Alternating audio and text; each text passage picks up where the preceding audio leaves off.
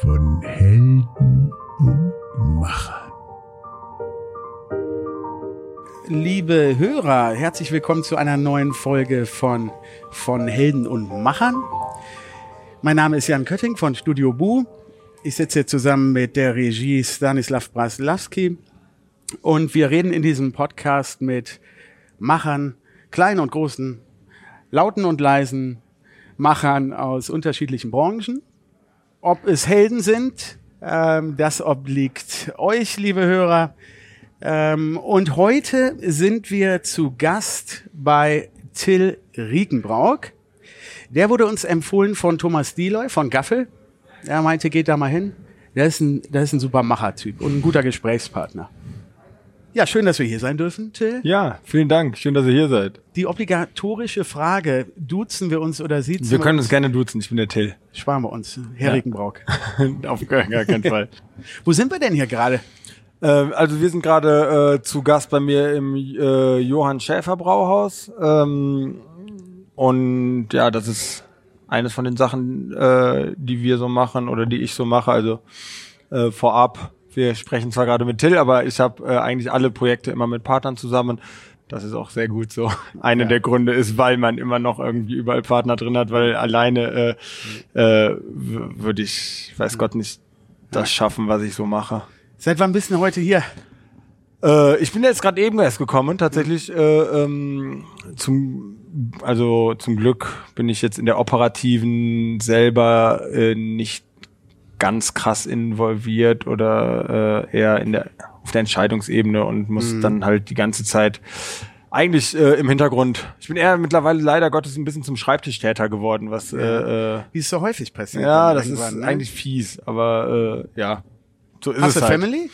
Ich habe äh, Familie, ich habe zwei Kinder, erwarte jetzt mein Ja. drittes Kind und äh, Super, da muss ja die Zeit auch ein bisschen anders verteilen. Denn. deswegen also abends in der Gastro hinter der Theke stehen ist äh, ah, dann doch äh, nicht mehr. Äh, also sagen wir mal so, die Abende, wo ich dafür Zeit habe, stehe ich lieber vor der Theke. Es gibt in Folge 14 vom Gastro Rockstar Podcast, der ist allerdings, glaube ich, schon drei Jahre alt ungefähr. Mhm. das kann gut sein. ähm, wird groß erzählt, wie du hierhin ähm, dazu gekommen bist, also deine Vorgeschichte. Vielleicht kannst du es trotzdem noch mal kurz Ja. äh, zusammenfassen, wie du hier gelandet bist. Okay, also äh, ich versuche es ganz schnell zu machen, weil es ähm, tatsächlich auch schon ein paar Mal gesagt worden äh, ist an anderer Stelle. Ähm, also wir haben angefangen 2014 äh, ähm, mit dem Street Food Festival. Da, das war quasi, äh, davor war ich zwar auch schon ein bisschen selbstständig, aber äh, ähm, das war so das erste äh, große Ding. Das war 2014, da haben wir das erste Street Food Festival Deutschlands in Köln veranstaltet ähm, und sind dann relativ schnell, äh, schon 2015 hatten wir 35 äh, Street Food Festivals in ganz Deutschland, sind relativ schnell zum größten Veranstalter Deutschlands äh, ähm, gewachsen. Und dann äh, 2015 haben wir auch noch den Laden ein in Köln gegründet.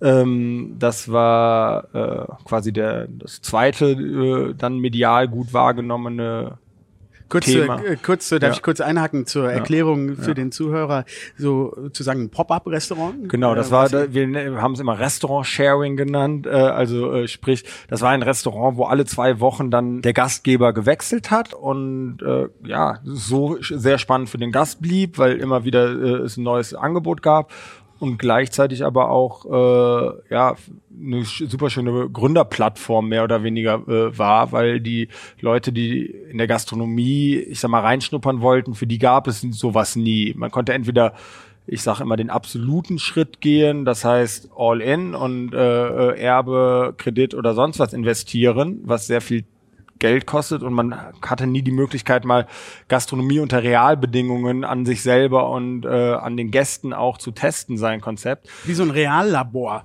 Genau, quasi, ne? genau. Es war im Prinzip äh, ja ein Test, Testraum äh, äh, und ja, das hat echt tatsächlich sowohl für die Gastgeber als auch für die Gäste hat das super funktioniert. Und Das haben wir jetzt auch na, bis kurz vor Corona haben wir es äh, haben wir es noch betrieben, also vier Jahre lang über 100 Gastgeber haben wir in dem Laden einen gehabt, haben dann tatsächlich äh, kurz, also kurz vor Karneval diesen Jahres entschieden, äh, also im Winter entschieden, aber bis kurz vor Karneval haben wir es äh, betrieben, haben wir dann entsch äh, entschieden, es nicht mehr weiterzumachen, weil es nach 100 Gastgebern auch einfach so ein bisschen ja, sich alles äh, täglich grüßt das Murmeltier, alle Ja, zwei ja. Wochen ein Restaurant neue Eröffnung zu machen, ist sehr zeit- und äh, arbeitsintensiv. Und ähm, dann haben, wollten wir uns auf unsere anderen Projekte so Ja. konzentrieren. Aber voll geil, ich muss die ganze Zeit da Ja. denken, weil du es eben so sagst, so Gründerplattform ist Ja. eine wunderbare Bezeichnung dafür. Da denke ich direkt an Start Next oder so, die ganzen, ähm, auch in Köln gibt's ja ein paar so kleine Nukleus-Dinger. Ähm, äh, das wäre eigentlich eine schöne Sache, die man an die dann weitergeben könnte, dass die unten am Mediapark Start Next da unten so eine, ein Labor, ein Gastrolabor haben. Hundertprozentig. Das ist ja eine mega coole Die, Idee. Also wie gesagt, ich stehe auch nach wie vor zu 1000 Prozent hinter der Idee. Also die Idee sollte es eigentlich in jeder größeren Stadt Voll. Deutschland geben. Gar nicht jetzt nur weil es ein super schönes Restaurantkonzept auch für, aus Gastsicht ist, sondern weil es vor allem einfach diesen, eigentlich müsste es IHK gefördert sein und als, als äh, Pflicht äh, äh, ähm, Einstiegsschritt in die Branche äh, irgendwie mach mal zwei Wochen erstmal, wenn du danach immer noch Bock hast, dann dann darfst du jetzt auch mal dein Restaurant äh, also denn den eröffnen. Genau, dann hast du den Riesenbrockschein, dann hast Ja, du den, äh, dann hast du äh, den Stempel drauf und äh, Aber cool, wenn Mhm. das die Motivation war dafür, finde ich total geil, weil äh, das ist natürlich auch ein bisschen bei uns, bei unserem kleinen Format hier, die äh, Idee dahinter, dass wir auch Leute äh, animieren wollen, äh, etwas zu machen und deswegen halt mit Machern sprechen. Ne? Und Genau. wenn die Hürde ein bisschen kleiner ist und das Gefühl, dass man nicht jetzt all in, wie du eben so schön sagtest, Mhm. da reingehen muss, total cool zum Ausprobieren. Ne? Wahrscheinlich reich seid ihr damit nicht geworden. nee, nee, genau, das war auch immer einer der Aspekte, wie das war, das hat sich getragen, da hat also hat jetzt auch keine Verluste gemacht, aber es war jetzt auch nicht unsere Cash Cow, ne? Aber ähm, naja, gut, am Ende des Tages war es aber wirklich so, dass dann irgendwie 90 Prozent der Außenwahrnehmung lief über den Laden ein und nur noch irgendwie 10 Prozent vom äh, über Streetfood Festival, weil es dann etabliert war. Ähm, und ja, und jetzt hat sich, äh, und dann, aber intern war es eigentlich andersrum. 10% war Laden ein und 90% war Streetfood Festival.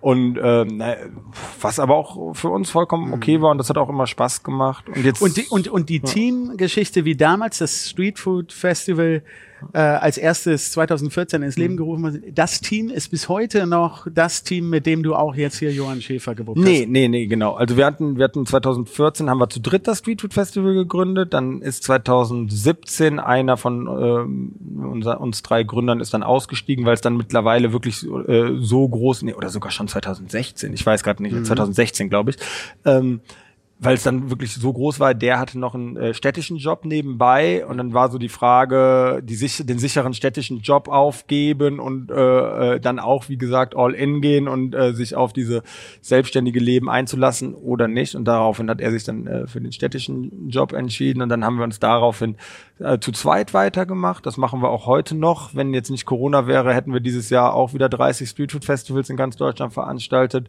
Hatten die auch alle schon geplant. Äh, quasi das erste Wochenende äh, Corona war auch wäre auch unser erstes Veranstaltungswochenende Ach, gewesen. Und Mit äh, wem machst du das denn? das mache ich mit Vincent äh, zusammen, Vincent Schmidt. Ähm, äh, und das, ja, und dann hat und mit äh, ihm habe ich auch den Laden ein äh, gemacht. Und das Johann Schäfer hab haben wir dann als äh, quasi das war so mein eigenes Projekt, was ich dann äh, mit dem Thomas Borninghoff zusammen, also das war, das war, da gab es die andere Firma zwar auch schon, das machen wir jetzt seit 2017 und äh, das habe ich dann mit dem Thomas Borninghoff, Thomas Bo, äh, der eine oder andere Kölner kennt ihn, äh, von der hatte damals das Café Bo gegründet in, äh, in Bo. Sülz. Das Bo, das ist äh, Hamburg dann wiederum. Naja, auf jeden Fall und äh, äh, und der Thomas und ich, wir machen das äh, Johann Schäfer jetzt seit 2017. Habt Äh, ihr das aufgeteilt, wer was macht? Du hast eben schon Ja. gesagt, ein, im, im Vorbereitungs, äh, im, Gespräch, du bist der Schreibtischtäter. Ja, ich bin geworden. leider Schreibtischstätter, ja. Ja, äh, du bist für die Zahlen zuständig mehr? Genau, genau. Ja, also ich mache ich mach eher so, so ein bisschen Marketing, Zahlen, äh, solche Sachen.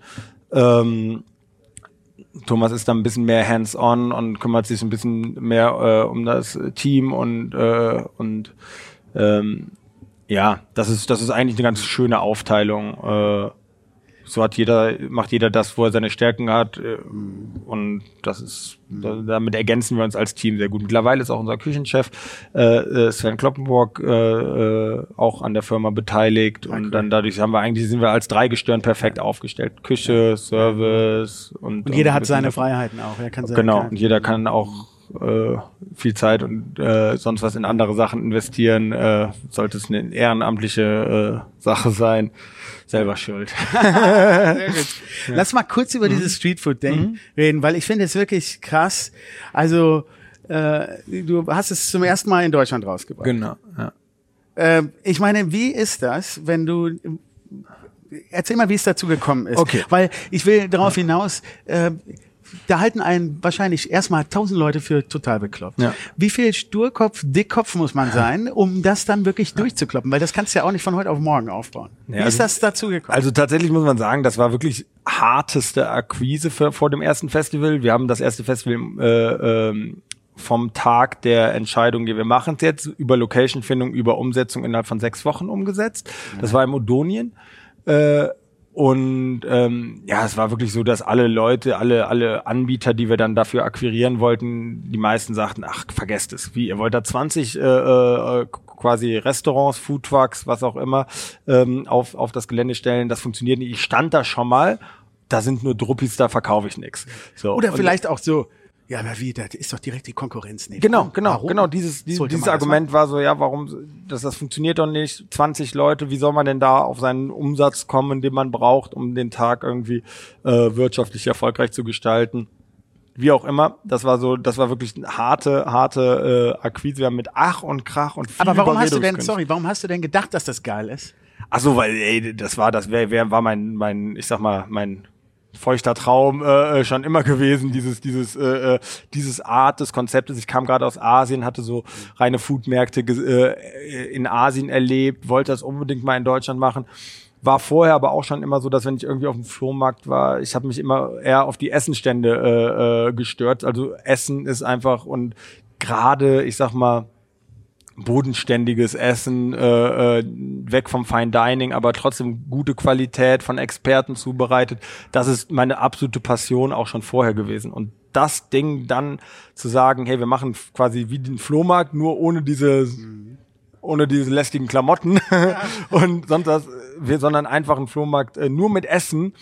Äh, äh, das war, das war, da habe ich gedacht, das lag so irgendwie äh, in meiner, in meinem, in meinem ja, Wunschvorstellungen, dass ich gedacht habe, das muss man mal umsetzen. Und wir hatten zu dem Zeitpunkt eh eigentlich immer so, dass, dass, dass ja, wir waren davor, hatten wir schon ein paar Sachen, Public Viewing mal veranstaltet oder sonst was. Immer wenn, wenn jemand eine Idee hatte, war es bei uns immer so, ja komm, lass doch mal machen. Das war so, Geil. mal ausprobieren. Wir hatten immer damals, und das haben wir, habe ich eigentlich auch heute noch so ein bisschen versucht äh, äh, beizubehalten, immer das äh, ganz selbst erfundene Motto Just Do It, äh, was, äh, äh, was wir nirgendwo abgeschrieben haben, aber Ja, einfach Nein, aber es ist tatsächlich ja als Motto eigentlich gerade wenn man wenn man wenn man in Sachen Gründen oder mal machen äh, geht, ist es super oft, dass man zu verkopft an die Sachen rangeht. Und das geht uns heute nach wie vor immer noch jetzt, wo wir ein bisschen groß und eine Struktur, eine von krassere haben,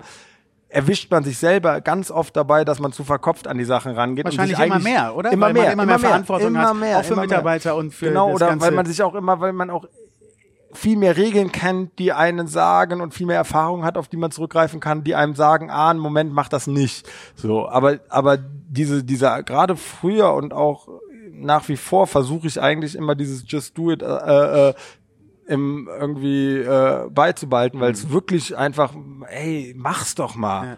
Und es hat sich dann beim Fall, Spiel- im schlimmsten Fall fällt's auf die Schnauze, weil ist doch auch kein Ja, aber das ist Beinbruch. eine Mentalität, die ist in Deutschland noch nicht so lange da. Wir reden da häufiger drüber.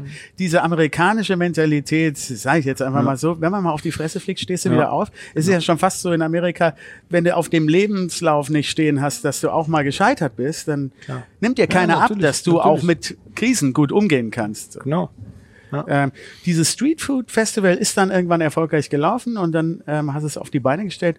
Und um jetzt mal elegant, nicht so lange in der Vergangenheit Ja. zu verweilen, äh, dann hier hinzukommen, kam dann irgendwann Johann Schäfer, wo wir jetzt hier gerade sitzen. Ja.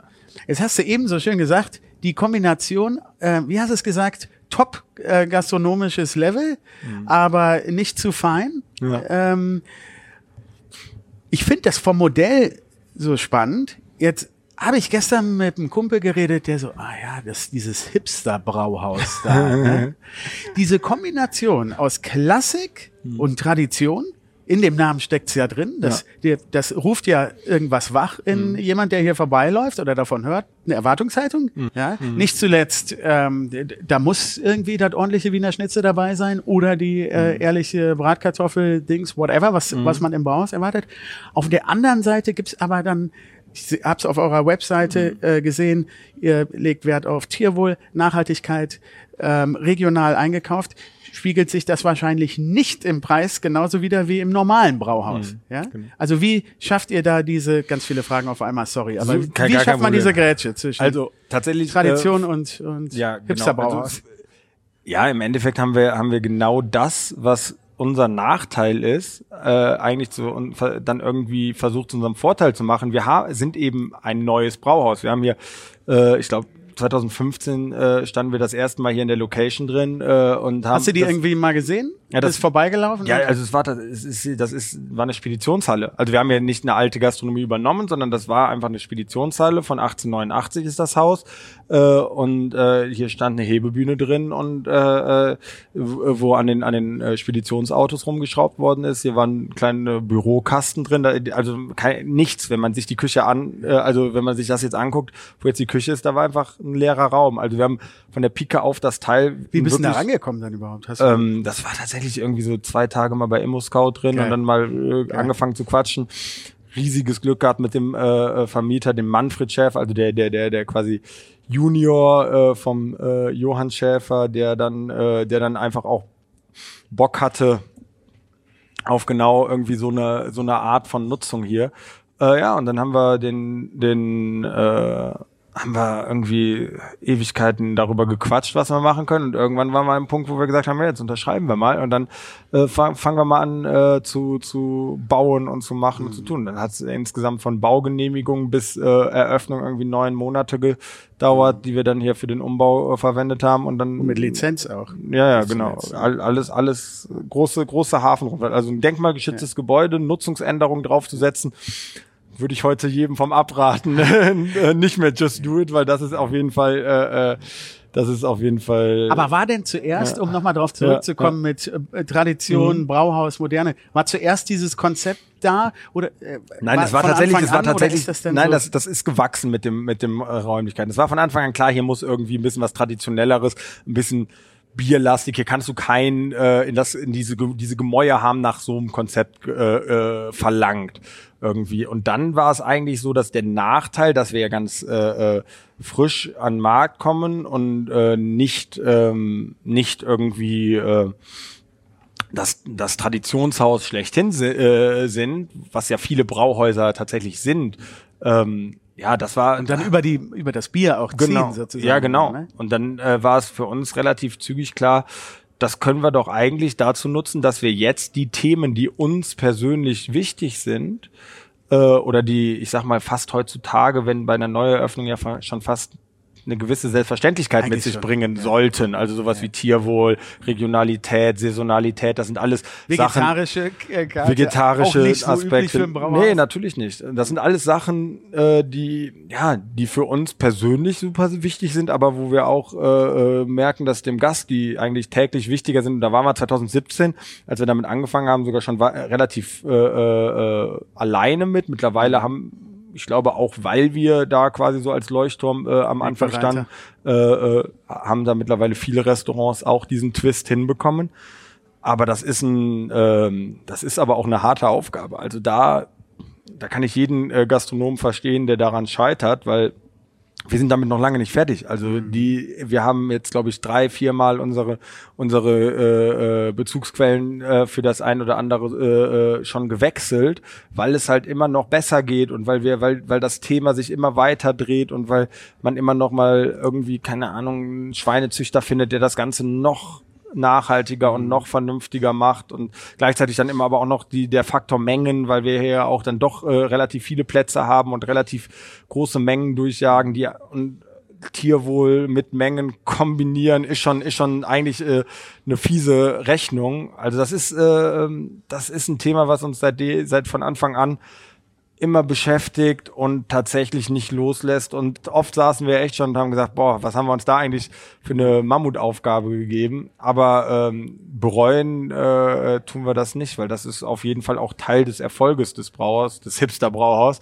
Mhm. Äh, aber ich finde es auch so lustig, ja. dass äh, habe ich gerade eben, als ich sagte, so ja. zuerst bei den traditionellen Brauhäusern gibt's das Bier und dann kommt das mhm. Brauhaus. Ja. Bei euch ist es quasi andersrum. Das finde ich eigentlich ganz genau. geil. Und ihr habt mittlerweile aber mit dem Südstadtpilz mhm. eine Marke entwickelt, wo wiederum jetzt die Leute wahrscheinlich auch deshalb hier hinkommen. Ja, also, also witzig, dass ich das. Ja, das, so, das, äh, tatsächlich war es war es für uns eigentlich auch äh, von Anfang an klar, wir äh, wollen auch ein eigenes Bier äh, äh, brauen hier, weil wenn wir schon im Brauhaus sind, dann dann dann äh, muss auch das eigene Braut Bier. ihr das hier? Nee, nee, wir brauchen das nicht hier.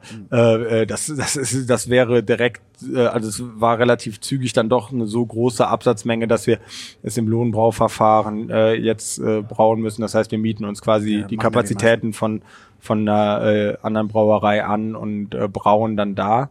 Dann war dann auch von Anfang an eigentlich klar, dass wir kein Kölsch brauen, weil ähm, der Kölner, ja, nee, der Kölner und sein Kölsch, der, also ich bin selber gebürtiger Kölner, jeder hat so seine intensiven Meinungen zum Kölsch. Jeder hat so seine Favoriten und da war auch von Anfang an klar, dass wir ja in sehr kleinen Mengen brauen und dementsprechend hat man in kleinen Mengen immer so ein bisschen qualitativen oder ich sag mal nicht qualitativen, aber geschmackliche Varianz drin. Klar, logisch. ist ganz logisch, ist Naturprodukt, was was bei Wein selbstverständlich ist, ist bei Bier irgendwie verpönt oh, wegen ja. weil es ja in Deutschland dann doch relativ krasse Industrieprodukte mittlerweile sind. Aber wenn du in kleinen Mengen brauchst, dann kannst du halt mit den Naturprodukten, mit denen du brauchst, äh, nicht immer das gleiche, exakt gleiche Ergebnis garantieren. Und das, äh, das, das, das, das hättest du beim Kölsch, bei einem Kölner nicht versuchen müssen, meiner Meinung nach. Weil dann und geht das leichter beim Pilz? Das, äh, Oder beim Hellen. Ihr habt auch helle wir haben auch ein helles, genau, nee, das, das, das ist tatsächlich irgendwie äh, akzeptierter, weil es relativ klar ist, das sind unsere okay. Eigenmarken ja. und so weiter und so fort. Das ist irgendwie, ich weiß, ich weiß nicht warum, aber die Leute, wir haben dann das Pilz gemacht und zwar dann auch mit äh, hier äh, Thomas Deloy zu Ehren mit Gaffel äh, äh, äh einen guten Kölsch-Partner äh, äh, gefunden, mhm. der auch, das muss man ja auch sagen, der auch von Anfang an bereit war, äh, das Thema Pilz neben sich zu akzeptieren. Muss man Stimmt. ja, ist, ist auch keine Selbstverständlichkeit und waren auch in anderen Gesprächen die andere äh, Marken nicht ganz so happy mit, dass dass, dass man sagt, wir brauchen Also was anderes, selber. als hätte man ein anderes, also als hätte man jetzt noch irgendwie Tanzäpfle dazu genau. oder so. Nee, Aber das nee, eigene, jetzt gibt was es zum Signature-Bier genau, wird sozusagen. Es gibt quasi das Johann Schäfer Bier und daneben Gaffel. Das ist natürlich jetzt nichts, was was man als Brauerei sich wünscht, sage ich mal. Mhm. Aber trotzdem Projekt äh, äh, wirklich gut unterstützt und mitgegangen und jetzt mhm. sind wir an einem Punkt, wo wir wirklich sagen können, das Pilz äh, funktioniert super, Kölsch läuft aber auch gut. Ja, geil. Ja, wie wird denn das angenommen? Ich muss mal darauf zurückkommen. Ja. Wie, wie ähm, sensibilisiert man die Menschen? Du hast eben schon gesagt, ja. mittlerweile wird es als selbstverständlich ähm, ähm, oder erwartet, aber trotzdem spiegelt sich das natürlich auch im vielleicht höheren Preis wieder. Oder ist es gar nicht so? Habt ihr, habt ihr eigentlich total vergleichbare Preise? Also die, der, der, nee, der Wie soll man es machen? Der Preis ist schon höher. Der Preis ist schon tatsächlich äh, äh, höher, logisch. Aber die Leute sind bereit dazu, das Die Leute sind bereit dazu, weil wir aber auch sehr transparent damit umgegangen sind. Also mittlerweile äh, ist es gar nicht mehr unsere, äh, unser Top-Thema in der Kommunikation, dass wir vernünftige Herkunft bieten. Aber es war die ersten zwei Jahre, mussten wir es wirklich erklären mhm. den Leuten. Und steht auf eurer Website aber auch noch so. Ja, ne? es steht, ne? es steht überall. Wer liest sich den Text ja, so detailliert durch, wie du, äh, wie du es jetzt gemacht hast? äh, ähm, nee, tatsächlich. Nee, ich finde es aber auch eine gute Haltung, wenn man irgendwann davon ausgeht, dass es selbstverständlich, da müssen wir gar nicht mehr groß drüber nee, reden. Genau. Für uns ist es mittlerweile selbstverständlich. Wir haben es auch oft genug gepostet und erzählt mhm. und äh, die Leute sind dann auch bereit, den Preis dafür zu zahlen. Und wir, ich weiß ja selber, wir haben ja gerade drüber gesprochen, ich mache die Zahlen. Wir sind bei einem Wareneinsatz irgendwie bei 30 Prozent Wareneinsatz. Das heißt, wir liegen genau gleich, wie man als Restaurant irgendwie liegen muss beim Wareneinsatz. Es gibt manchmal tatsächlich dann irgendwie bei äh, einer Google-Bewertung ein bisschen zu teuer, bla bla bla oder sonst was dann kann ich eigentlich, könnte ich unsere BWA zeigen und sagen, nee, guck mal, wir haben genau den Wareneinsatz, den wir haben dürfen als Restaurant. Das heißt, wir kalkulieren exakt so, wie wir kalkulieren müssen. Und wir verkaufen es euch nicht zu teuer, nicht zu billig, sondern wir verkaufen es euch so, wie wir, ja. wie man es eben verkaufen muss mhm. als Gastronom. Und äh, dementsprechend äh, kann ich, ziehe ich mir den Schuh nicht an, dass wenn jemand sagt, das ist zu teuer, sondern ich sage, nee, ihr kriegt die Qualität, die ihr bekommt, für den Preis, den es verdient. Ja. So. Ähm, glaubst du, also das ist ja immer so meine stille Hoffnung, die, ganzen ähm, Discounter haben irgendwann zu so einer echt, haben, haben, den, haben den Konsumenten ja so ein bisschen in Deutschland verdorben, ja, und das äh, Bewusstsein für Qualität mhm. nachhaltig ja zerstört. Ja. Glaubst du, also ich habe ja so die Hoffnung, dass auch immer mehr die Bereitschaft. Glaubst du, das wird ein Trend, der sich länger fortsetzen wird? Ich, ja. Oder leben wir in unserer Blase? Ja, genau. Und, und denken, das ist, das ist, das nein, das ist tatsächlich so. Ich glaube, es gibt immer eine größere Schere. Und das ist leider Gottes das Problem so ein bisschen. Also ich glaube, es gibt schon einen Grund, warum Discounter immer mehr Wachstum verzeichnen und gleichzeitig aber dann auch sowas gut funktioniert, mhm. äh, wie das Brauhaus hier. Ich glaube, es gibt halt so einerseits die Leute, die äh, sich es auch leisten können, sich darum mit, mit dem Thema auseinanderzusetzen, ähm, die dann auch, äh, ja, ich sag mal, vielleicht ähm, vom Mindset her, von, vom Bildungsgrad her äh, verstehen, was eigentlich äh, äh, ja, Tierzucht, Tierkonsum äh, äh, äh bedeutet für die Welt. Und äh, wenn ja, sich das aber auch dann im Endeffekt leisten können. Und sich dann auch sagen können, ja, aber dann gehe ich doch, wenn, wenn sie dann quasi die Entscheidung treffen, dann gehe ich doch lieber dahin, anstatt äh, äh, zum, ja, ja. Zum, zum, zum jemand anders, der No-Name verkauft. Und dann gibt es aber leider Gottes auch echt tatsächlich, und das ist ja auch irgendwie empirisch, kann man es ja wahrscheinlich sogar nachhalten, dass, dass die Schere zwischen Arm und Reich und äh, schrumpfender Mittelstand äh, irgendwie befeuert. Dann gibt es natürlich die äh, Leute, die darauf angewiesen sind, dass sie das 99 Cent äh, Hühnchen irgendwie äh, kaufen können, weil's, äh, weil sie es nicht anders leisten können. Und ich habe natürlich die Hoffnung, dass, dass man auch diese Menschen so ein bisschen damit erreicht, aber das, ich glaube jetzt nicht, dass, dass, dass wir es gerade schaffen. Also es mhm. ist, ist natürlich schwierig. Weil du das eben sagtest mit ähm, Massentierhaltung und die in Bio oder Tierwohlgerecht, mhm. ist mir nur gerade eingefallen. Ich habe ähm, vor kurzem gelesen, der Gründer vom Dens äh, mhm. Bio-Supermarkt, der ist jetzt Landwirt. Ja und ja. ähm, hat äh, im großen Stil äh, versucht gerade äh, eine nachhaltige, tierwohlgerechte Landwirtschaft gibt, zu machen. Vielleicht diese, das gibt, irgendwann ja. ein Weg, wie, wie das trotzdem vereinbar ist. Man muss, also es, es gibt ein paar Aspekte. Man muss ein bisschen seinen Fleischkonsum hinterfragen und überlegen, ob es, ob es äh, jeden Tag Sowieso. und bei jedem Gericht äh, äh, es sein muss. Wir sind, was du ja auch gerade eben erwähnt hast, wir versuchen tatsächlich aber auch dadurch, dass wir vegetarische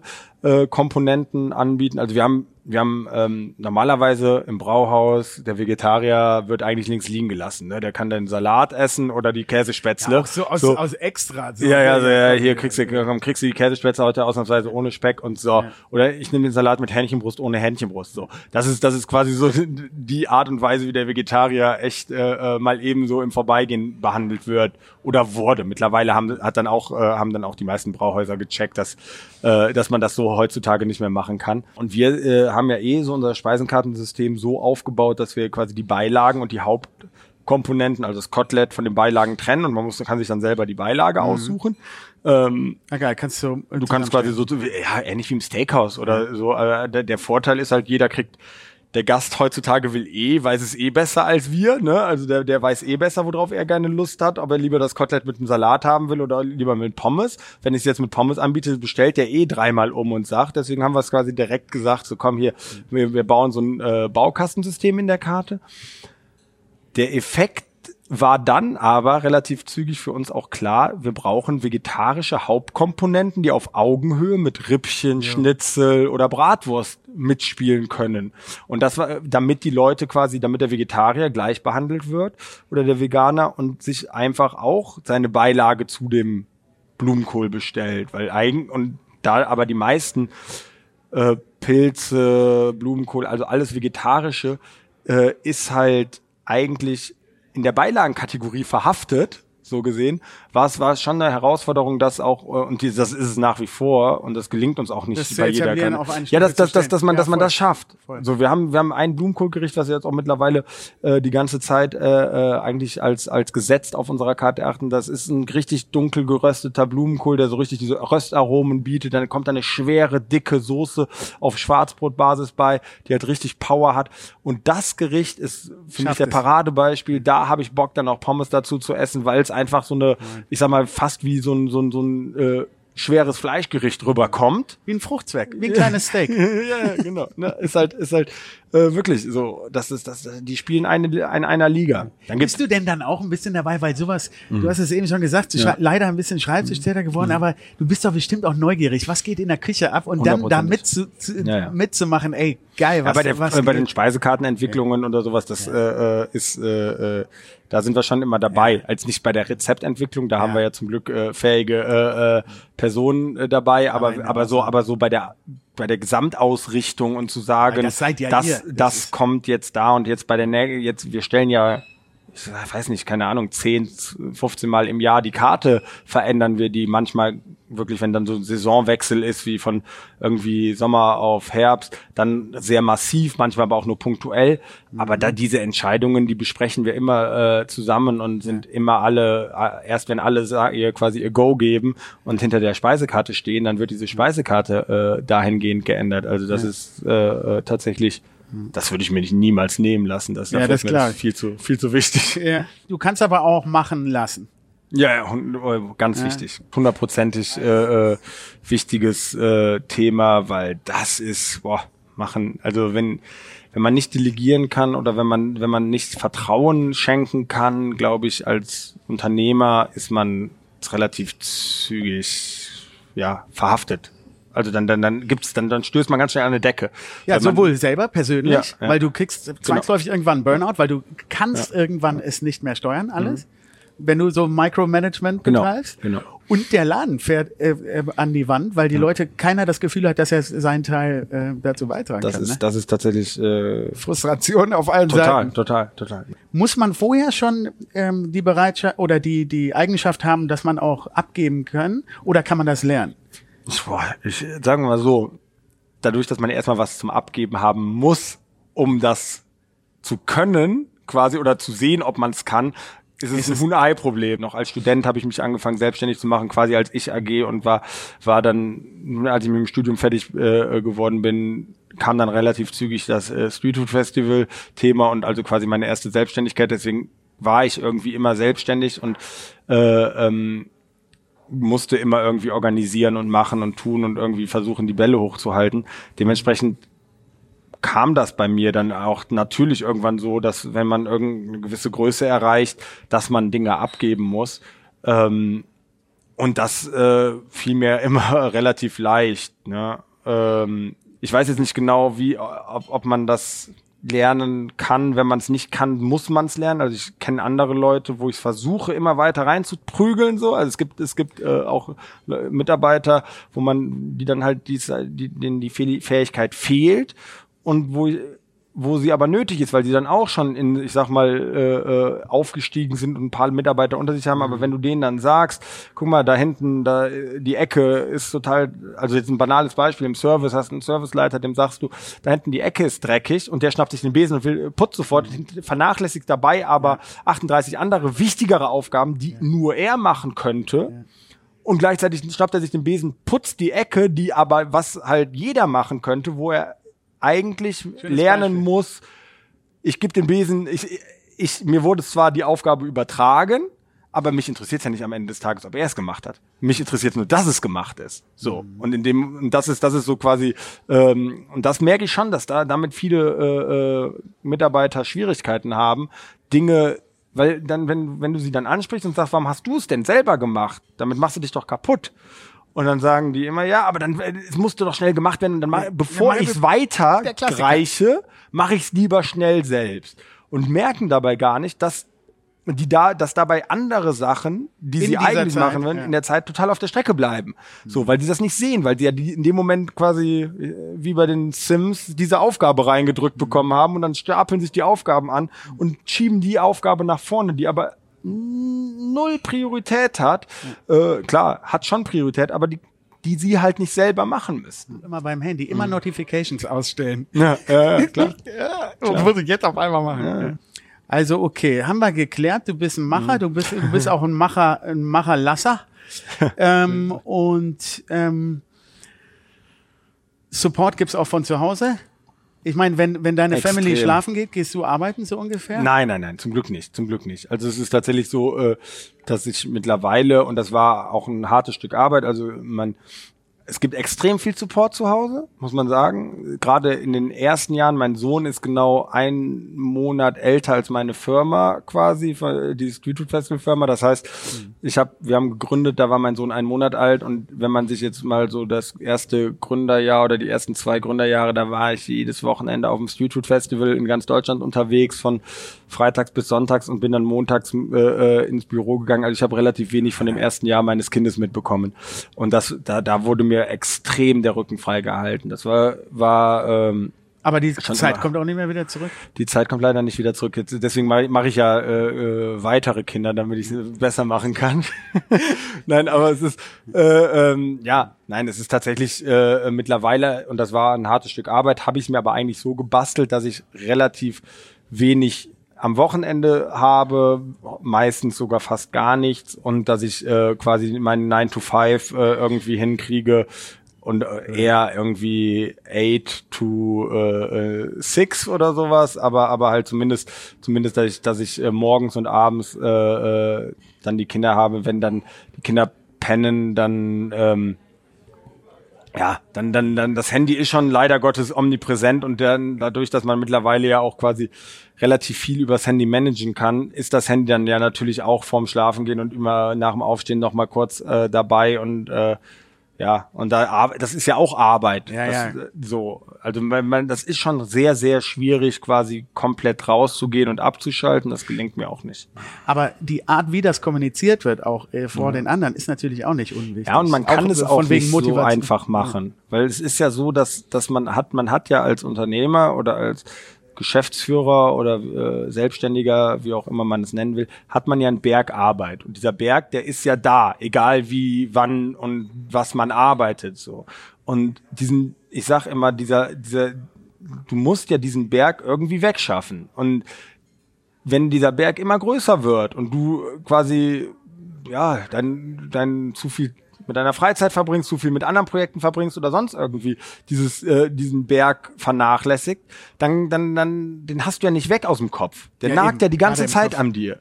Und und du musst den ja irgendwie wegschaffen. Und es gibt dann und dann, das kann man entweder, indem man delegiert, indem man andere Leute anfangen lässt, an diesem Berg zu arbeiten. Aber es bleiben halt immer meistens und so, irgendwann kommst du an den Punkt, dass du den Berg so weit abgebaut hast, dass nur noch Aufgaben da liegen, die du selber machen musst. Und das, die Aufgaben wirst du nicht los und das musst du einfach machen. Und wenn du in dem Hamsterrad des Unternehmertums irgendwie gefangen bist, dass du halt auch irgendwie immer, immer für du arbeitest ja als Unternehmer, wäre es ja die, das, das Tollste, wenn du an dem Tag im Monat aufhören könntest zu arbeiten, wo du genug Geld verdient hast. Also wenn ich jetzt angenommen, jeder, was braucht man für zum Leben, so und so Summe X brauche ich, um in diesem Monat meine Rechnungen zu zahlen. Wenn ich an dem Tag, wo ich diese Summe eingespielt hätte, einfach mich zurücklehnen könnte und dann äh, auf den ersten des nächsten Monats warten könnte und wieder anzufangen, dann wäre es ja, das wäre ein Traum. Aber Warum machst du nicht? ja, weil weil es halt eben nicht geht, weil du als Unternehmer nie weißt, du im nächsten Monat dann wieder das Geld verdienen würdest, weil du als Unternehmer ja natürlich, stell dir mal vor, ich würde jetzt meinen ganzen Leuten, ich würde das Restaurant jetzt vier Tage öffnen und dann würde ich sagen, so und jetzt ab äh, sind wir zu, ab ersten des Mo Folgemonats machen wir jetzt äh, wieder auf, weil das ist das Budget, was ich brauche. So. Und was ist denn, wenn jetzt eine schlechte Zeit kommt? Was ist denn, wenn jetzt mal angenommen, es käme eine Pandemie und dein Restaurant müsste zwei Monate zumachen? Du hast ja immer dieses Risiko, dieses Damoklesschwert, was als Unternehmer über dir äh, schwebt.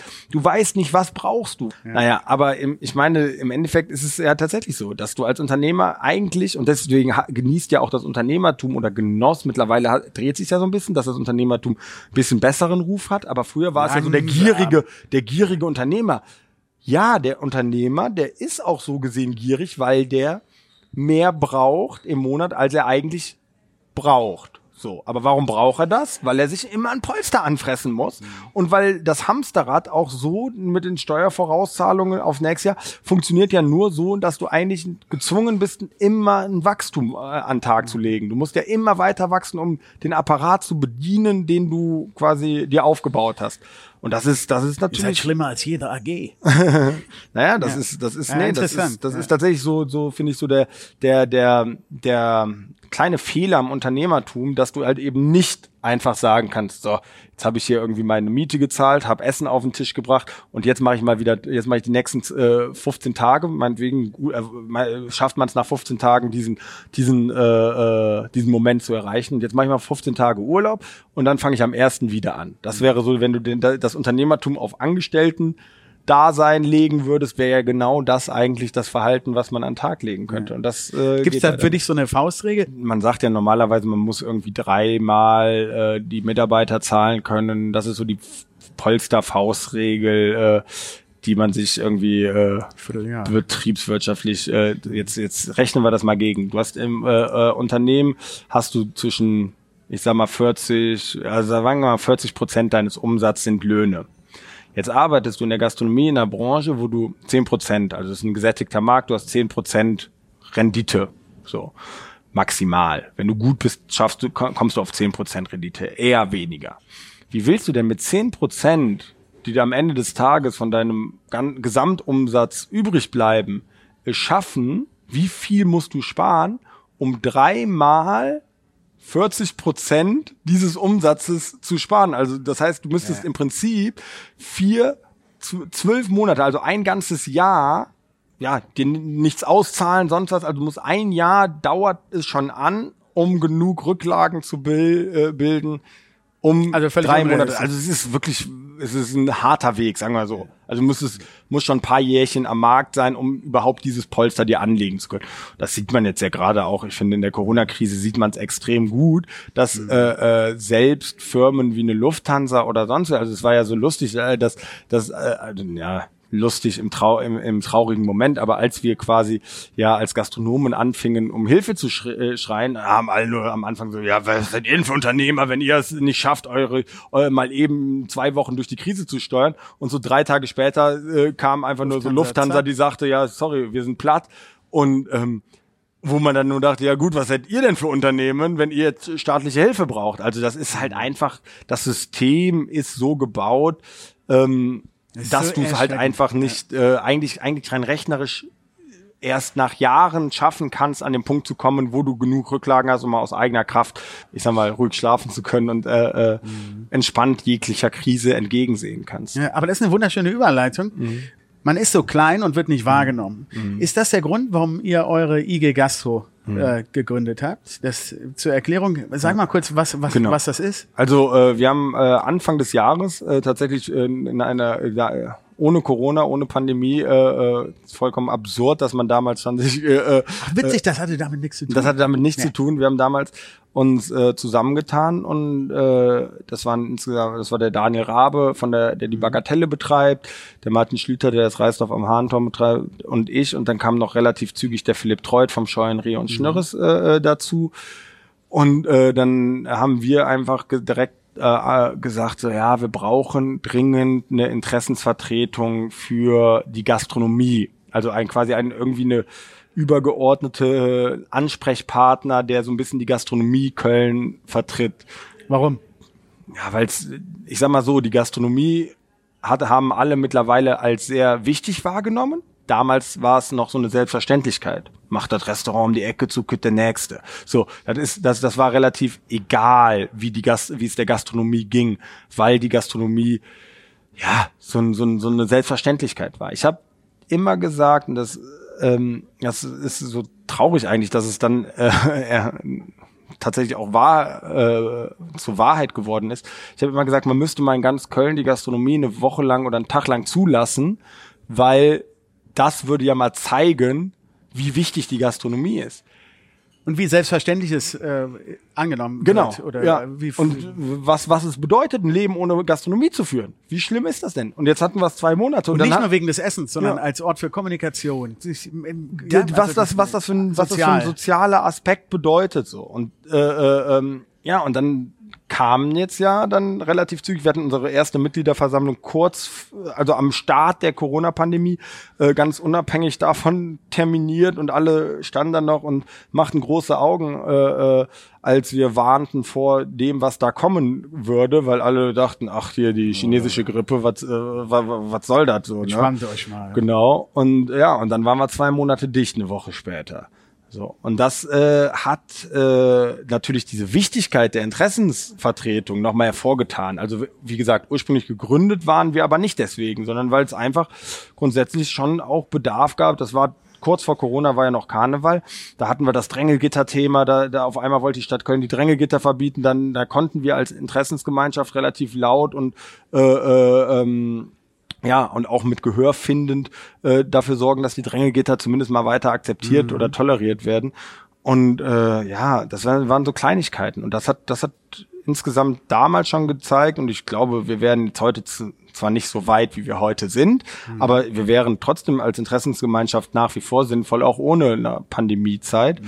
Ja, aber durch Corona war es natürlich äh, extrem wichtig, extrem nötig, jetzt mit der Stadt ins Gespräch zu kommen. Wir hatten das wahnsinnige Glück, dass wir extrem gehört worden sind. Die Leute haben, das war ja auch genau dieser Effekt, den ich eigentlich mir herbeigesehnt hatte, zwei Wochen Restaurant zu oder in dem Fall zwei Monate, Ja. haben allen nochmal Hat euch- gezeigt, keiner, keiner hat interessiert, dass bei Volkswagen die, die Bänder stillstanden, sondern die Leute haben, haben gespendet für ihre Eckkneipe und haben, haben gesehen, Moment Es war mal. gerade hier aber wirklich stark in Ja, Köln. ja, also Köln, Köln ohne Gastro macht keinen Spaß. Ne? Und äh, und das war, das war ein, ähm, ja, da haben wir als Interessensgemeinschaft, glaube ich, Habt äh, ihr dann dafür gesorgt, dass die, dass die Parkplätze zum Genau. Beispiel zur Gastrofläche wurden? ja genau, also wir haben, wir haben tatsächlich relativ früh dafür den Eingabe in der Bezirksvertretung gemacht und dann gab es den politischen Beschluss, als eine der ersten deutschen Städte waren wir, äh, gab es bei uns den politischen Beschluss, dass äh, quasi äh, alle Gastronomen äh, die Parkplätze nutzen dürfen. Damit waren, das waren, die politische Entscheidung war getroffen, noch bevor wir wieder eröffnen durften. So, also das heißt, dann hat es dann noch mal ein paar, zwei Wochen gedauert nach der Öffnung, bis es dann auch von der Verwaltung umgesetzt worden war. Aber das hat uns äh, also den meisten sehr, sehr, sehr stark geholfen über den Sommer.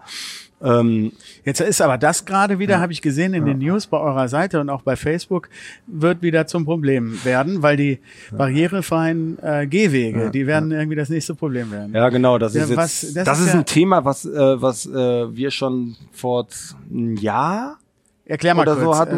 also, Also da, tatsächlich ist, ist, gibt es ein, ein Gestaltungshandbuch. 150-seitiges Gestaltungshandbuch des, der, der Stadt Köln, was so die Außenflächen oder die Öffentlichkeit äh, macht. Vollkommen sinnvolles äh, äh, Thema, weil das Stadt Köln zeichnet sich jetzt nicht durch allgemeine Schönheit aus. also Dementsprechend ist aber sowohl ästhetisch als auch barriere ästhetisch, wie auch immer. Regelt einfach die Gestaltung des öffentlichen Raums. So. Ja. Grundsätzlich erstmal ganz gut. Nur leider Gottes äh, steht da irgendwo, aber auch nicht ganz klar formuliert, auch mit dem Hinweis, es müssten sich dafür nochmal Arbeitsgruppen bilden, äh, steht da drin, dass doch die Fassadenseite der freizuhalten ist.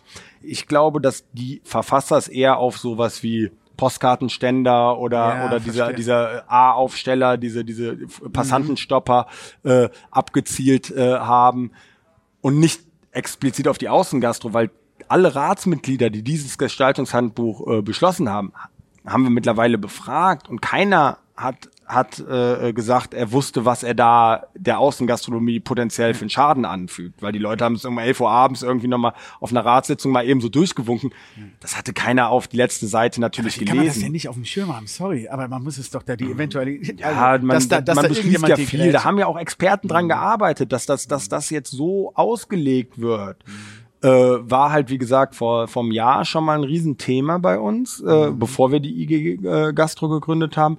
Und da hatten wir auch dann auch stunk gemacht und haben dann auch äh, von vielen Politikern und, äh, die Zusage bekommen. Damals wollte die Verwaltung tatsächlich erstmal den, den äh, Antragstellern, die Außengastronomie beantragten, äh, die, die keine neuen äh, Konzessionen für die Außengastronomie geben, weil die sagten, ihr müsst an die Straße ranrücken, also quasi von der Fassade weg, dann aber wiederum 80 Zentimeter Abstand zu den, äh, zum Bürgersteig haben. Das heißt, aus Meter. Außengastro wurden auf einmal 20 Zentimeter und auf 20 Zentimeter äh, so schmal ist keiner unserer Gästen. Und ähm, ja, und dann haben wir äh, da eigentlich gedacht, das Thema sei erledigt. Und jetzt hörten wir letztens dann als IG jetzt äh, organisiert, dass es das Thema immer noch von der Verwaltung so gehandhabt wird, obwohl wir eigentlich aus der Politik ganz klar das Signal bekommen haben, nein, nein, das wollen wir nicht. Und jetzt haben wir eingeladen, nächste, nächste Woche Mittwoch sitzen Am eigentlich 21. alle, wird's. 21. sitzen alle Parteien, äh, Oktober. äh, sitzen alle 2020. Parteien an, an einem Tisch und äh, dann Cool. werden wir versuchen, Aber dass die Bereitschaft da ist, ist ja super. ja, ja, genau, ja. Und, ich glaube, äh, ich glaube, wie gesagt, ich glaube, wie gesagt, dass, dass keiner der Parteien will, dass irgendwie 50 Prozent äh, der Außengastronomieflächen wegfällt. Also ganz im Gegenteil, gerade dieses, äh, äh, diese, diese Parkplatzumnutzung jetzt in Außengastronomie hat ja dafür gesorgt, dass eigentlich, finde ich persönlich, ein wahnsinnig schönes Flair noch in den Mega. Fädeln äh, entstanden ist und dass das äh, eigentlich dann und das, das, das spiegelt uns auch die Politik ganz oft wieder, dass sie das Sorg doch mal dafür, dass das dauerhaft so bleibt. also sagen wir mal so, ich, die eine oder andere Partei wünscht sich das sehr und wir wünschen uns das natürlich auch. Und ich will jetzt nicht sagen, dass Aber wir, nach der Wahl dass, jetzt sieht's doch auch ganz gut aus. ich will jetzt nicht sagen, dass wir das äh, äh, äh, jetzt dankend wieder zurückgeben würden. Also, Sehr schön- wir, sehr schön formuliert. dass das die, die, ich sag mal so, das Messer in der Tasche ist gesch, äh, geschliffen. So. Ja, also das, ja, da werden wir natürlich. Aber auch die Bereitschaft zur Kommunikation. Genau. Ja, ähm, ähm, wir haben eben schon äh, besprochen, die, ähm, wir befinden uns ja in der Krise, in der Corona-Krise und die Auflagen sind jetzt wieder verschärft worden, nachdem Frau Reker, die Oberbürgermeisterin, ja im äh, Alleingang als Stadt eigentlich beschlossen hat, wenn ich es richtig verstehe, ver- korrigiere mich, wenn ich falsch liege, die Sperrstunde äh, Stunde nicht einzuführen, hat sie sich jetzt gebeugt dem ähm, Landes, der Landesregelung. Jetzt ist es also auch so, dass es hier die Sperrstunde gibt. Gibt man eine Ja, also das war tatsächlich, das war tatsächlich so ein bisschen, ja, das ist jetzt gerade echt eigentlich unglücklich für uns Gastronomie gelaufen. Wir haben, wir haben heißt um elf müsst ihr zumachen oder was? Ja, wir das? wissen noch nicht genau. Das wird gleich jeden Moment. Deswegen äh, habe ich, schiele ich ja auch abends so aufs Handy, weil jetzt gerade der Krisenstab Dauert nicht mehr tagt. Und äh, nee, nee, das, und wir jetzt eigentlich jeden Moment das erwarten. Für mich persönlich wäre die Sperrstunde jetzt nicht ganz so dramatisch, weil Mhm. das Johann Schäfer leider Gottes immer noch um 22 Uhr täglich schließen muss. Dementsprechend ähm, Wegen Nachbarn, wegen- wegen Nachbarschaftskriegen und Äh, Stadt Köln und so weiter und so fort. Also da sind wir, da sind wir in, das ist ein schwebender Prozess, den wir mit der Stadt führen. Aber ähm, naja, für die komplette Barszene und alle, ich sag mal, die ganze Getränkegastronomie, die eh noch krasser gebeutelt ist als Restaurants, weil die auch erst nach den Restaurants eröffnen durften Richtig. und so auch dann für die ist es natürlich, wenn mal einen kleinen Laden hat, wo man vorher mal 50 Leute reinstopfen konnte und jetzt auf einmal nur noch 10 Leute auf Abstand drin sitzen dürfen, ist das natürlich für die der Sargnagel, so eine Sperrstunde, weil da geht's auch erst dann spät los und auf einmal soll man um äh, um 23 Uhr, wie in Berlin zum Beispiel, äh, den Laden leer haben. Nicht die letzte Runde verkaufen, sondern leer haben. Und ähm, ja, das wäre schon dramatisch. Jetzt hatten wir tatsächlich im Vorlauf eigentlich schon relativ deutlich mit unserer Kampagne Wir sind Teil der Lösung und nicht das Problem äh, ähm, da, darauf hingewiesen, äh, Das dass ist zur Erklärung ganz kurz mal Ja. eine Plakatkampagne und Ja. Eine Bannerkampagne, die ihr schaltet. Das, das, ähm, was ist da die Hauptaussage? Also die, die, die Hauptaussage ist, es gibt tatsächlich Statistiken, die sagen, die Gastronomie ist für weniger als fünf Prozent der Neuinfektionen in der, äh, der Corona-Pandemie äh, äh, verantwortlich. So, das ist relativ wenig. Dagegen stehen irgendwie 60 Prozent aus privaten Feiern und so weiter äh, gegenüber. Das heißt, die, Gas der Gas die Gastronomie als solche in der Branche ist sich der Verantwortung, die sie trägt, bewusst. Und das haben wir versucht klarzumachen. Das haben wir nochmal unterstrichen, indem wir ja auch ganz groß aufgerufen haben, dass am 11.11. sich hier bitte in der Stadt die Gastronomie, aber auch die Feiernden in privaten Haushalten bitte, bitte, bitte äh, äh, stillverhalten sollen und dass es hier eben keine Sessionseröffnung gibt. Dieser Post allein von unserer relativ frischen jungen Seite hat irgendwie mittlerweile 800.000 Leute erreicht und hat, glaube ich, äh, ähm, ja, sorgt trä oder trägt hoffentlich einen Teil dazu bei, dass der 11.11. Äh, nicht zu dem äh, nächsten, nächsten Ischgl ist. Äh, äh, also ihr wollt, dass es im besten gar nicht am 11.11. Äh, was passiert. also wir müssen, es dürfen, es, es darf nichts kein Scheiß passieren. Es dürfen keine krassen Szenen auf der Straße bilden. Alle Kameras werden auf Köln gerichtet ich wollte gerade sagen, kann man sich mal drauf verlassen, dass am 11.11. die ganze Nation Alle werden sich darauf nach hin. Köln Und. Köln hat die, das Potenzial dazu, wie gesagt, das nächste Ischgl zu werden und weltweit sich einfach mal lächerlich zu machen, was extreme Folgen für den Tourismus, für, äh, für äh, die, Ja, die und für Wirtschaft, Karneval im Februar für so Karneval. Und, in ja. Zukunft. Das wär, würde der Stadt und dem Ruf der Stadt einen massiven Schaden zu wenn, wenn die Kölner es nicht schaffen, einmal die Füße stillzuhalten. So. Und ähm, das, das gilt es zu verhindern. Abgesehen davon ist es ja auch kurzfristig gedacht, so wenn jetzt am 11.11. hier und da mal eben sich so ein kleiner Superspreader-Event äh, äh, stattfindet und da, da ist die Gastronomie hat da ein bisschen Potenzial an der einen oder anderen Stelle für, aber vor allem die privaten Feiern äh, sind natürlich ein großer Treiber. Und da müssen wir eigentlich hin äh, appellieren und sagen, Leute, trefft euch nicht nur, weil keiner, keine Kneipen da ist, bei jemandem zu Hause, besäuft euch da, macht ein Mettbrötchen, Frühstückt und sonst was, weil das sind genau die Events, die eigentlich gerade treiben, weil da niemand da ist, der sagt, hier, komm, jetzt gehst du auf Toilette, jetzt zieh dir mal die Maske an oder hier, jetzt erstmal Hände desinfizieren. Ja. Und, Und, ich finde es eine ganz gute Kommunikation, weil Mhm. äh, anders als so Maske auf, die berühmten Aha-Regeln Ja. und so weiter, seid ihr nicht, ähm, ihr, ihr sagt nicht, mach das und mach das, mach das nicht, sondern ey, aber wir haben ja eine Lösung. Kommt Ja, zu genau, uns. genau. ja? Ja, also ist- ja alles gut. Wie, wie geht ihr denn? Was, wie wird der Winter jetzt kommen? Ich will das Gespräch jetzt nicht zu lang Hm. Nee, nee, halten, weil ja. du auch äh, busy bist. Ach, alles gut. Luftfilter, Pavillons, Heizpilze, verlängerte Sperrzeiten, verkürzte Sperrzeiten. Hm. Wie wird der Winter, wie werden wir den Winter erleben? Ähm, ja, gute Frage, gute Frage. Also sagen wir mal so, wir haben jetzt äh, die Außengastronomie bleibt wichtig, aber wir haben jetzt in den ersten kalten Wochenenden auch gemerkt, die Leute werden nicht bei Wind und Wetter draußen sitzen. Ne? Das heißt, diese ganzen Thema Heizpilze kann man sowieso, finde ich, nicht mit seinem Gewissen veror äh, vereinbaren. Wir haben jetzt Heizkissen, die Akkubetriebe sind angeschafft, dass die Leute trotzdem warmen Popo und warmen Rücken haben. Äh, das funktioniert, ist meiner Meinung nach die nachhaltigste Variante äh, des Wärmeerzeugens draußen. Ähm, da haben wir uns, da haben wir uns lange mit auseinandergesetzt. Ja, und jetzt äh, wie geht's weiter? Das ist eine gute Frage. Also wir so schnell wie jetzt gerade die Restriktionen wieder purzeln und da Kannst noch ja ganz gerne mal kurz, gucken, da, da kommt keiner mehr mit. Es macht auch wir also wir verlieren und ich war wirklich die ganze Zeit immer so dass ich die Maßnahmen alle ähm, wirklich nachvollziehen konnte. Und jetzt hat auch Reka wirklich auf, da dadurch, dass wir von vornherein auch intensiv mit denen zusammengearbeitet haben, den Grüngürtelgarten äh, als Biergarten auf der Vogelsanger veranstaltet haben und so weiter. Wir haben wirklich intensiv mit der Politik uns ausgetauscht, saßen oft mit denen zusammen. Und ich glaube, auch deswegen hat sie uns auch diese Vorschussvertrauen jetzt gegeben, dass sie keine Sperrstunde äh, eingeführt hat. Äh, und ich glaube jetzt, dass wir auch gleich, wenn wir gucken, wir werden eine relativ milde Sperrstunde bekommen. Das äh, ist schon, das, die, das ist schon so ein bisschen äh, durchgesickert. Hoffe ich zumindest, dass es so kommt. Ähm, aber ja, im Endeffekt ist, schwindet bei mir und auch bei uns Gastronomen als solchen langsam echt das Verständnis für die Maßnahmen, weil es eben nicht belegt ist, dass wir Ja. ein Problem darstellen.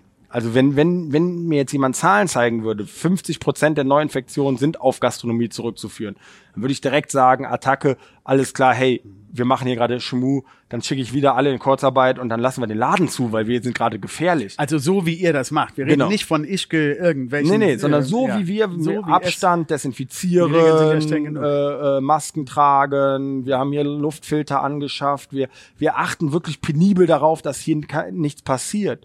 Äh, überall hängt Plexiglas, dass die Leute sich quasi äh, äh, nicht anspucken können. Mhm. Also wir achten da extrem intensiv drauf. Äh, Wir haben mittlerweile jetzt noch mal, jetzt wo die Zahlen wieder hochstellen, einen Counter vorne ein, ein Mhm. aufgestellt, dass die Leute sich wirklich einchecken müssen und dann zum Platz geführt werden. Mhm. Das ist ja nicht einfach irgendwie so ein bisschen, äh, äh, wir wollen keine Infektionen haben. Und das geht auch 99 Prozent der anderen Gastronomen so. Es gibt, klar, hier und Mhm. Wie da. können wir denn helfen? Wir als Gäste. Ja, Wie kommt können wir noch, also kommen und Kommt in die können wir sonst noch irgendwie euch supporten über die äh, Man kann natürlich irgendwie gut, also man kann Gutscheine kaufen von den seinen Lieblingsläden oder sonst irgendwas. Das ist so eine Art Vorfinanzierung. Äh, äh, ob man sie dann einlöst oder nicht, ist natürlich äh, äh, jedem selbst überlassen. Aber man kann eigentlich jetzt gerade einfach nur das Vertrauen in die Gastronomie schenken. Deswegen, das, das war eigentlich auch ursprünglich unser ganzen Gedanke an die Kampagnen und auch an die ganze Arbeit, die wir bisher gemacht haben, war zu zeigen, dass die Gastronomie als solches eben eigentlich kein Problem darstellt. Vertraut und jetzt gerade werden wir aber von der Politik in eine totale Pro Problemecke gedrückt und wir finden aber keine Zahlen, die uns das belegen. Wenn die uns sagen würden, es gäbe Zu den Zahlen. Bad Guys auf einmal. Ja, ja, genau. Wir sind So, auf einmal, wir sind auf einmal ein totales Problem. Die Gastronomie ist ein Problem. Und es gibt ein- 90, 99 Prozent der Läden halten sich an, sehr, sehr, sehr konsequent an die Regeln und machen richtig gute Arbeit, was das angeht. Und warum, wenn es jetzt so ist, dass sich ein paar Läden nicht dran halten, gehen wir jetzt, äh, nehmen wir jetzt mal an. So, ich mag nicht über diese, ich mag das immer nicht, dass man an Kollegen in die Pfanne, Ja, aber haut. mal. Deswegen, angenommen es gäbe Läden.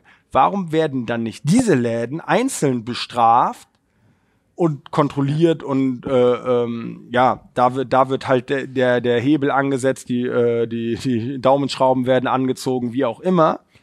Warum wird nicht der Fokus darauf gesetzt und warum wird das ist wie bei früher beim Fußball die Kollektivstrafe, der ganze Geisterspiel, weil einer eine, ein Pyro angezündet hat. Und jetzt ist es gerade gefühlt, ist es gerade genau so. Ganz Geisterspiel, die Restaurants werden quasi bestraft dafür, dass ein, zwei, drei Leute vielleicht sich nicht dran halten und Mist bauen und dementsprechend vielleicht sogar auch für Infektionen sorgen, während die Leute, die sich wirklich penibel an die Regel halten, nicht und das da da, Ja, da, hört das da hört da, da hört dann das Verständnis auf. Ja, aber cool. Wenn äh, Mhm.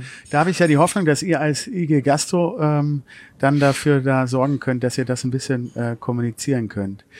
Ähm, ja, toi toi toi für Mhm. die Entscheidung. Ähm, wir halten euch auf dem Laufenden. Ihr werdet es nachlesen können, liebe Leute. Und auch nochmal hier der Aufruf: Geht in die Gastro, geht zu Johann Schäfer. Ähm, ich hätte jetzt natürlich auch gern nochmal über den Biergarten gesprochen. Mhm. Ähm, das war ja fast auch wie ein, scheint ja fast wie ein Masterplan gewesen zu sein. In der Zeit von Corona, als die Gastrofläche draußen ähm, kleiner wurde oder okay, mit dem Parkplatz ein bisschen größer wurde, hast du den Biergarten äh, ins Leben gerufen. Das war ja fast wie ein vorausschauende, visionäre Fähigkeit, die du da hattest. Ja, also wir hatten, wir hatten also tatsächlich auch schon ein bisschen länger an dem Thema Biergarten dran gewesen, äh, weil grundsätzlich ich auch ohne Corona daran geglaubt hätte, dass an dem Standort äh, unten am Ja, Rhein geil. ein, ein Biergarten ganz gut funktioniert. War das easy, würde. den zu da klar Nee, nee, gar nicht, gar nicht, gar nicht. Das war tatsächlich sehr, äh, hat über ein Jahr gedauert, äh, aber unter Corona-Bedingungen konnten wir quasi direkt nachdem wir wieder eröffnen konnten, an dem Thema weiterarbeiten und hatten dann, ich glaube, Ende Juni, Anfang Juli den Biergarten stehen. Äh, und das war natürlich äh, nochmal, äh, also den haben wir jetzt auch auf fünf Jahre gemietet. Also das ist jetzt nicht nur eine Pop-up, äh, viele sagen, ja, das ist der Pop-up-Biergarten wegen Corona. Nee, das ist kein Pop-up-Biergarten, sondern das ist der Johann Schäfer-Biergarten, den wird es auch nächsten Sommer wieder geben. Das war, das war natürlich dann ein ganz äh, guter Move. Der hat, der hat auch äh, äh, uns im Sommer gut geholfen. Ja. Super. Ähm, jeder Gastronom macht sich in puncto Einrichtung und Design ja immer so seine Gedanken. Wie zufrieden bist du hier mit dem Ergebnis vom äh, Johann Schäfer? Mm, boah, tatsächlich sehr zufrieden. Also es äh, soll jetzt nicht unbescheiden äh, klingen, aber wir haben echt viel Energie, viel äh, Hirnschmalz in die Einrichtung dieses Ladens gesteckt. Äh, dementsprechend ähm, uns über jedes Detail wirklich Gedanken gemacht. Wir haben hier die alten Fliesen verwendet, die äh, die liegen im Hausbau von 1889 sind das die geil. Fliesen, die haben wir nachbauen lassen, also nachmalen lassen. Äh, äh, die äh, die haben wir hier überall quasi im Laden äh, verklebt. Äh, unsere Theke ist äh, daraus gebaut. Wir haben die, Hier die Tonnendecke freigelegt. Genau, wir haben das, das Ganze war weiß getüncht, das wurde alles gesandstrahlt. Wir haben äh, eine riesengroße Hopfendollenlampe gebaut und so weiter und so fort. Also wir haben uns schon bei der Einrichtung äh, extrem viel Gedanken gemacht. Allein so Kleinigkeiten, die man vielleicht gar nicht wahrnimmt, aber zum Beispiel, dass unten alle alle äh, Tische auf äh, hoch sind. Also wir haben nur Hochtische unten im Erdgeschoss äh, äh, verbaut damit alle Leute mit der Theke auf Augenhöhe sitzen, damit wir eine eine Masse haben. Wir haben einen sehr hohen Raum, da kann man das kommt auch dieses Hochsitzen eh nochmal besser. Aber da, wir haben uns wirklich über die Details sehr viel Gedanken gemacht, weil ich finde in der Gastronomie grundsätzlich, das ist ein, eine Empfehlung an jeden Gastronom, sich auf die Details zu stürzen, weil die, also man, das heißt nicht darin zu verrennen, aber die Details sind sehr wichtig, weil als Gast sitzt man sehr lange an seinem Platz und schweift mit den Augen die ganze Zeit in seinem kleinen Radius, äh, den man dann sieht, äh, umher. Und wenn dann dir die ganze Zeit irgendwelche störenden kleinen Fehler auffallen, das nimmt der Gast meiner Meinung nach vielleicht nur im Unterbewussten, aber nimmt es wahr. Und wir versuchen irgendwie, das ist so unser Ansatz, wir versuchen genau diese kleinen Details ja, positiv Ja, äh, zu gestalten, weil am Ende des Tages äh, trägt das doch zum runden Gesamterlebnis bei. Äh, das kleine Detail rettet dich nicht davor, wenn du eine schlechte Küche hast, dass ein Laden trotzdem äh, nicht funktioniert. Aber wenn du so, das ist, finde ich, irgendwie, gehört einfach zum Gesamterlebnis dazu. Ja, cool, dass du sagst, mit diesem erhöhten Sitzen. Mein Lieblingsplatz, ich weiß nicht, ob das jetzt äh, erlaubt ist, war ja immer, und finde ich auch so geil, wenn man im Restaurant an der Theke auch essen kann. Das Äh, geht leider gerade Das nicht geht mehr, momentan aber- nicht, aber- aber, man hatte dann nie das Gefühl, dass man sozusagen einen anderen Platz von der Höhe. Jetzt, wo Nee, du nee. sagst, fällt es mir Ja, gerade ja, so ein. Man war, ist da unten auf einer gleichen Augenhöhe. Ja, das meine ich. ja. Man, Ja. man merkt, man und das, Ja. dass du es nicht gemerkt hast, ist Ja, ja, ist ist ja total, besser. ist ja genau Ja. das. Das meine ich ja. Man, das ist wieder so ein Detail, das hast du nicht wahrgenommen, aber du hast dich an der Theke wohlgefühlt. Mhm. Und das ist genau das, äh, äh, was man ja mit einem guten Design und mit einer guten äh, äh, Einrichtung irgendwie erreichen sollte, dass, dass, dass, dass der Gast sich wohlfühlt. Man weiß nicht genau warum, so, Ja, ja, aber genau. war alles richtig, hat Ja, alles gestimmt und, und man geht mit einem Und positiven dann hat Gefühl man, hat raus. man aus einer Theke einen, äh, einen wunderbaren Sitzplatz zum Essen gemacht und nicht den, ich sag mal, den Warteplatz, Abstellgleis, ja. äh, äh, Warteplatz, der, den ja, der sonst immer die Theke eigentlich ist. Ne? So, und jetzt kommen wir mal zu Real Talk. Mhm. Till, das hört sich alles nach sehr erfolgreichen äh, Geschichten ja an, aber Mhm. komm, sag doch mal für angehende Gastronomen, für jemand, der was vorhat. Was war dein größter Fehler? Welchen wirst du nie mehr wieder machen? Mhm. Was würdest du raten, Leute darauf mal achten? Wenn er jetzt so ein Worst-Ding mal... Also was tatsächlich ja natürlich mich die letzten Jahre intensiv beschäftigt hat, sind unsere Öffnungszeiten hier und die Problematik, die wir mit der Nachbarschaft haben. Also es ist, da ist meiner Meinung nach, äh, äh, da haben wir uns auch vielleicht im Vorhinein nicht intensiv genug mit den also du Nachbarn meinst das allgemein nicht zu unterschätzen? Genau, das ist ein allgemein ein großes, großes Problem. Äh, ich glaube, das war beschäftigt uns nach wie vor intensiv. Ähm, man unterschätzt da die Macht einer Nachbarschaft total. Und äh, ich weiß jetzt nicht, wir haben relativ viel getan in der Kommunikation mit den Nachbarn. Ich weiß nicht, ob man noch mehr, viel mehr hätte tun können. Und ich weiß auch im Nachhinein, dass die Nachbarschaft sich allgemein ganz personenunabhängig nicht ganz darüber gefreut hat, dass hier äh, eine Spedition in Brauhaus äh, äh, ja, umgenutzt wird und dass wir deswegen ja arg zu kämpfen haben. Aber man muss tatsächlich sagen, dass, äh, ähm, dass das bei der Standortfrage mittlerweile eine tatsächlich große Rolle spielt. Und man muss wirklich überlegen, und das ist auch, das ist auch eines meiner Aufgaben, finde ich, äh, warum ich als IG Gastro-Vorstand auf jeden Fall was erreichen will, ist, dass man halt irgendwie äh, ja guckt, dass die, dass die, äh, dass man, dass man äh, vielleicht die Macht des einzelnen Nachbarn irgendwann vielleicht so ein bisschen schafft einzuschränken, weil das, Das ist ja wirklich Wahnsinn. crazy, ne? Also Das wenn eine. Stimme ähm, kann einen ganzen Laden äh, Kann, ja. das ist, das ist, Das ist schon krass. Ja, Auch da muss es ein bisschen mehr demokratischer zugehen. hundertprozentig. Ja. Okay, das wäre, das wäre, also so schön der Ort ist, würdest du trotzdem sagen, check das aus mit dem Nachbarn Ja, und klopf also ich, mal, ich hätte mal mich, vor. ich hätte das- mich, ich hätte mich nicht, wenn ich das geahnt hätte, dagegen entschieden. Nach wie vor äh, ist das Projekt großartig und äh, äh, das Ergebnis äh, macht uns sehr viel Spaß. Aber es kostet auch sehr viel unnötige Energie, sich mit irgendwelchen Anwälten oder sonst irgendwas rumzuschlagen und die ganze Zeit immer wieder einen Stock in die Speichen äh, geworfen zu Ey, und bekommen. ihr seid jetzt ja kein Club hier. Nein, wir sind, so, wir sind ein ganz normales, also wir, wir sind ja sogar noch nicht mal mehr wie ein Brauhaus äh, im klassischen Sinne, wo, wo ja auch noch viele einfach nur zum Trinken hingehen, sondern wir sind wirklich ein Restaurant. Wir sind ein Speiserestaurant. Wir nehmen sogar wirklich teil, äh, also wir nehmen am, eigentlich keine Reservierungen ohne Essen an, weil die Leute sollen, sind, kommen schon hierhin, um zu essen. Und dass wir, dass das, dass das, ja, ich hoffe, das wird irgendwann mal gesehen und honori honoriert und dass dann auch diese ganzen Streitigkeiten äh, mal äh, ad acta gelegt werden, weil am Nachhinein, klar, wenn, auch wenn die Nachbarn den Anfang oder so gemacht haben, ist es jetzt am Ende des Tages die Stadt, die darauf eingeht. Und äh, ja, ja, ich bin aber Ja, ganz cool. optimistisch, dass das, dass die Kuh muss auch irgendwann von Eis kommen. Aber Ja, das ist super. auf jeden Fall so einer der größten Fails, äh, äh, die die äh, die mir wirtschaftlich bisher passiert sind und äh, naja, hoffen wir hoffen wir, dass wir äh, da auch gut rauskommen. Ich bin da auch ganz zuversichtlich, äh, wenn ich das höre mit der IG Gastro und wie viele Mitglieder da mittlerweile drin sind. Da habt ihr doch einen guten Wumms. Ähm, ja gut, dann sind wir eigentlich schon fertig mit dem Interview. War ja gar nicht so lang, doch ein bisschen länger als erwartet ist es dann schon. Wir kommen jetzt zur Staffelstabübergabe. Eine große Tradition, auch schon nach vier Folgen oder fünf. Ähm, was hast du uns denn mitgebracht? Ich habe euch. Äh, oder sollen wir erstmal dir geben, was wir mitgebracht haben? Ja, oh, Ja, guck mal, das ist das unser. Das ist, das ist, äh, ja, das habe ich. Ich beschreibe das jetzt mal für den Leser. Wir kommen ja von ähm, die letzte Folge vom äh, Optik Eberts aus Bonn. Bad Godesberg und wir haben jetzt das äh, Funky Piece hier übergeben. Aber Ey, hallo. mein, es steht dir, Es es ist- steht es dir wie, ist, also, äh, also du könntest keine andere Brille tragen. Ich- ich wollte grad sagen, Also ich, ich hab- bitte dich.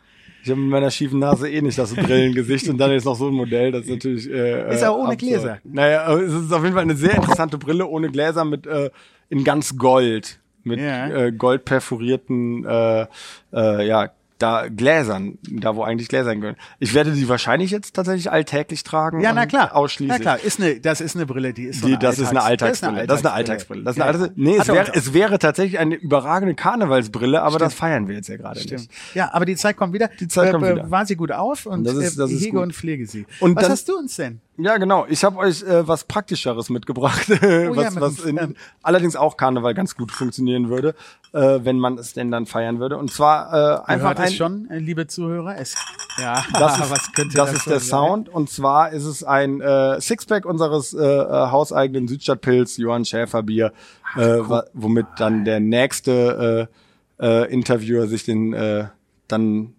den Podcast äh, rund trinken kann. Ja, ich hoffe, der ist auch so schon relativ rund und es hat dir Spaß gemacht. Ja, mir auf vielen Dank dafür. Geiles Labeling, echt, muss ich sagen. Ähm, ja, vielen Dank, ähm, dass du dir die Zeit genommen hast. Toi, toi, toi für Gerne. die Gastro für, äh, in der Corona-Zeit. Sehr gerne. Und danke. Ich bedanke mich. Vielen Dank, dass ich da sein durfte. Komm, wir klopfen ab. Hallo, lieber Hörer, ein kurzer Nachtrag von uns. Ähm, seit Aufzeichnung des Interviews hat das Treffen mit der Politik, was der Till erwähnt, äh, mit der IG Gastro und der Politik äh, stattgefunden. Also jetzt am letzten Mittwoch, am 21. Oktober. Und was dabei rausgekommen ist, das erzählt uns der Till in folgender Sprachnachricht. Hi, ähm, also der Termin zu dem Thema Außengastronomie lief äh, tatsächlich sehr gut. Die äh, meisten äh, Leute haben, also die meisten Fraktionsvertreter haben sehr, sehr positiv auf äh, unsere Forderungen reagiert, haben, hatten es auch vor allem gar nicht auf dem Schirm, dass das gerade so gehandhabt wird. Äh, da waren sie selber von überrascht, äh, dass das aktuell schon in der Praxis so gehandhabt wird, dass die äh, Außengastronomie von der Fassade weg soll. Ja, und es war eigentlich einstimmig, äh, einhellig die Meinung, äh, dass, dass, dass, dass dem Sa der Sache nachgegangen werden muss. Jetzt wird es noch einen Folgetermin geben. Vorher wird jetzt die ganzen äh, De Dezernenten und die ganze Verwaltung mal befragt, äh, was denn da gerade los ist. Ja, und dann soll das ganze Thema hoffentlich äh, bald vom Tisch sein. Also war, es war ein sehr, sehr guter Termin. Das sind doch schon mal gute News. Also, unterstützt fleißig die Gastro, support your local Kneipe und dann wird das schon. Vielen Dank fürs Zuhören. Wir freuen uns, wenn ihr uns fleißig abonniert und anderen von unserem kleinen Projekt hier erzählt. Ähm, der Podcast hat ja auch das Ziel, dass wir andere zum Machen aktivieren wollen. Und solche Geschichten wie die von Till haben, glaube ich, das ganz gut wieder mal gezeigt. Zeigt uns, wen wir interviewen sollen. Das könnt ihr am besten über Instagram machen, über unseren Channel, Ad von Helden und Machern. Schreibt uns einfach in die Kommentare, wer hat euch inspiriert? Wer ist für euch ein echter Macher oder eine echte Macherin? Eine echte Heldin oder Held? Einfach rein damit. Wir wollen, dass diese Community wächst und dass wir da zusammen an diesem Podcast stricken. In diesem Sinne, flieg Luftballon, flieg! Bis zur nächsten Folge. Ciao.